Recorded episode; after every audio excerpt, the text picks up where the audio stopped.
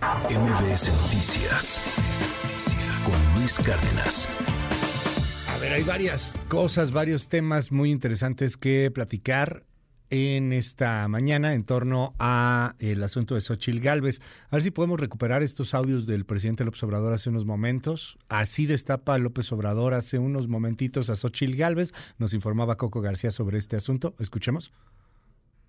Les voy a mostrar una caricatura de Hernández de ayer para que vea la pobreza de estos integrantes, no todos, pero sí unos cuantos del bloque conservador. ¿No tienes la caricatura? Ponla.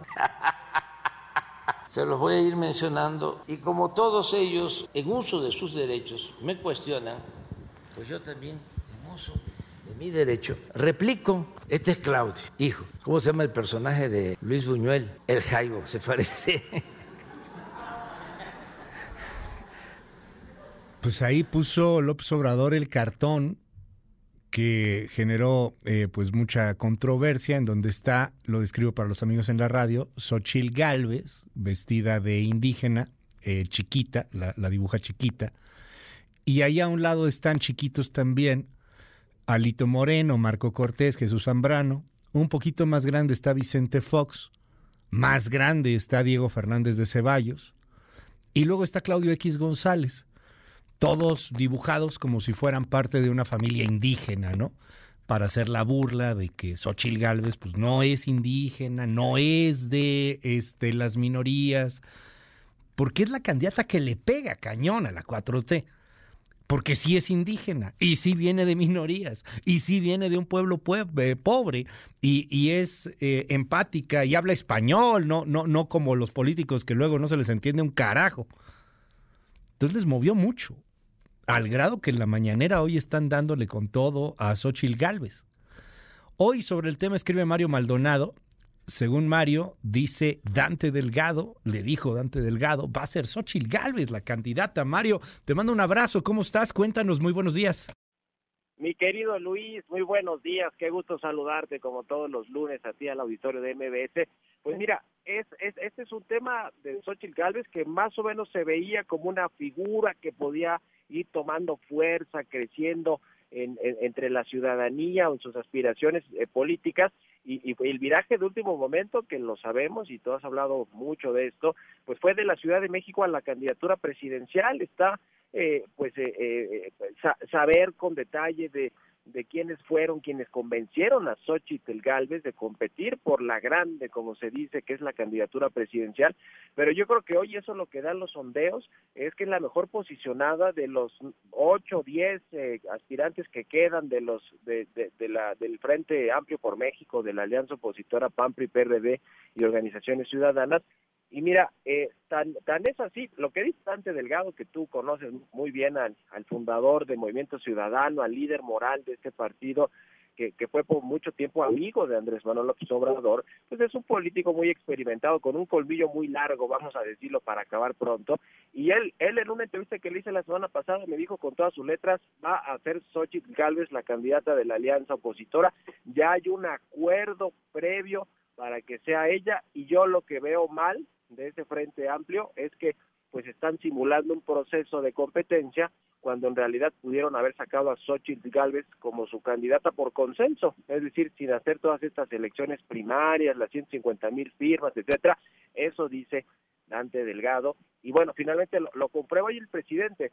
Yo creo que el presidente López Obrador quería destapar, entre comillas, hablando de las corcholatas, que no les gusta a la oposición que le llamen así, por supuesto, para no parecerse a Morena, pero, pero yo creo que iba a destapar a Santiago Krill, a quien normalmente menciona en sus conferencias, lo ve como pues el, el claro personaje de la oposición, del neoliberalismo, de los gobiernos panistas, de Felipe Calderón y Vicente Fox. Oye, y, y eh, déjame interrumpirte ahí un poco, Mario, y el que es fácilmente derrotable, ¿no?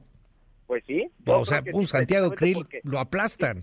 Tiene las características que justamente creo yo, Luis y auditorio, pues por las que eh, los, las bases de Morena votaron en contra, es decir, por las Exacto. del voto a López Obrador, por esas características que oye Carna, Santiago Krill con toda su habilidad y, y, experiencia política, que sí la tiene, y digamos, eh, tiene una larga trayectoria, pero vamos a decir que él sí habla como político de esos que yo creo que no quieren en, las bases de Morena, o deja tú las bases de Morena, la clase media, la que la que podrá salir a movilizarse el día de la elección de del, del 2024 y hacer la diferencia, ¿no? Con una amplia participación de clases medias y que y que quizá algunas de, de estos votos o simpatías se pudieran ir con la alianza opositora que sí encarna Xochitl Galvez. Yo creo que las características que tiene Xochitl Galvez y todas estas críticas que le hicieron los moneros y todos los ideólogos de la 4T o de Morena y del presidente López Obrador hacia su origen indígena, hacia cómo creció sin pues prácticamente sin nada y fue superándose hasta tener una empresa de tecnología que es lo que hoy tiene y ser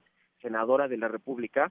Eh, creo que toda toda esa historia, esa hoja de vida de Xochitl Galvez, efectivamente la posicionan como una buena competidora. Hace rato justo también platiqué con ella y me decía que ella cree que sí es competitiva para la, la, candidatura presidencial, que está convencida de que le van a dar el apoyo los ciudadanos y en las votaciones y en las elecciones internas incluso va a tener el apoyo de los partidos, porque creo que eso es algo que está en duda sobre si va a apoyar Marco Cortés a Xochitl Galvez, aunque Xochitl Galvez no tenga filiación panista necesariamente, es cierto, sea militante del PAN. Es una legisladora que hoy es legisladora por el PAN, por el Partido de Acción Nacional, pero no es militante. Entonces, ella dice que a pesar de eso, pues cree que puede ser competitiva y que, mira, en pocas palabras, que no le va a quedar de otra a los partidos políticos si es la mejor posicionada, pues que llevar a esa candidata eh, pues para, para ser competitivos. A ver, esto no asegura que le van a poder ganar a Morena necesariamente, pero creo que en una elección competida en el 2024 le favorece a toda la pero Curiosamente, Mario, en el poder legislativo. Va a depender mucho también de Movimiento Ciudadano, ¿no? No, no tanto, creo que es claro que no van a ir con el PRI, PAN, PRD,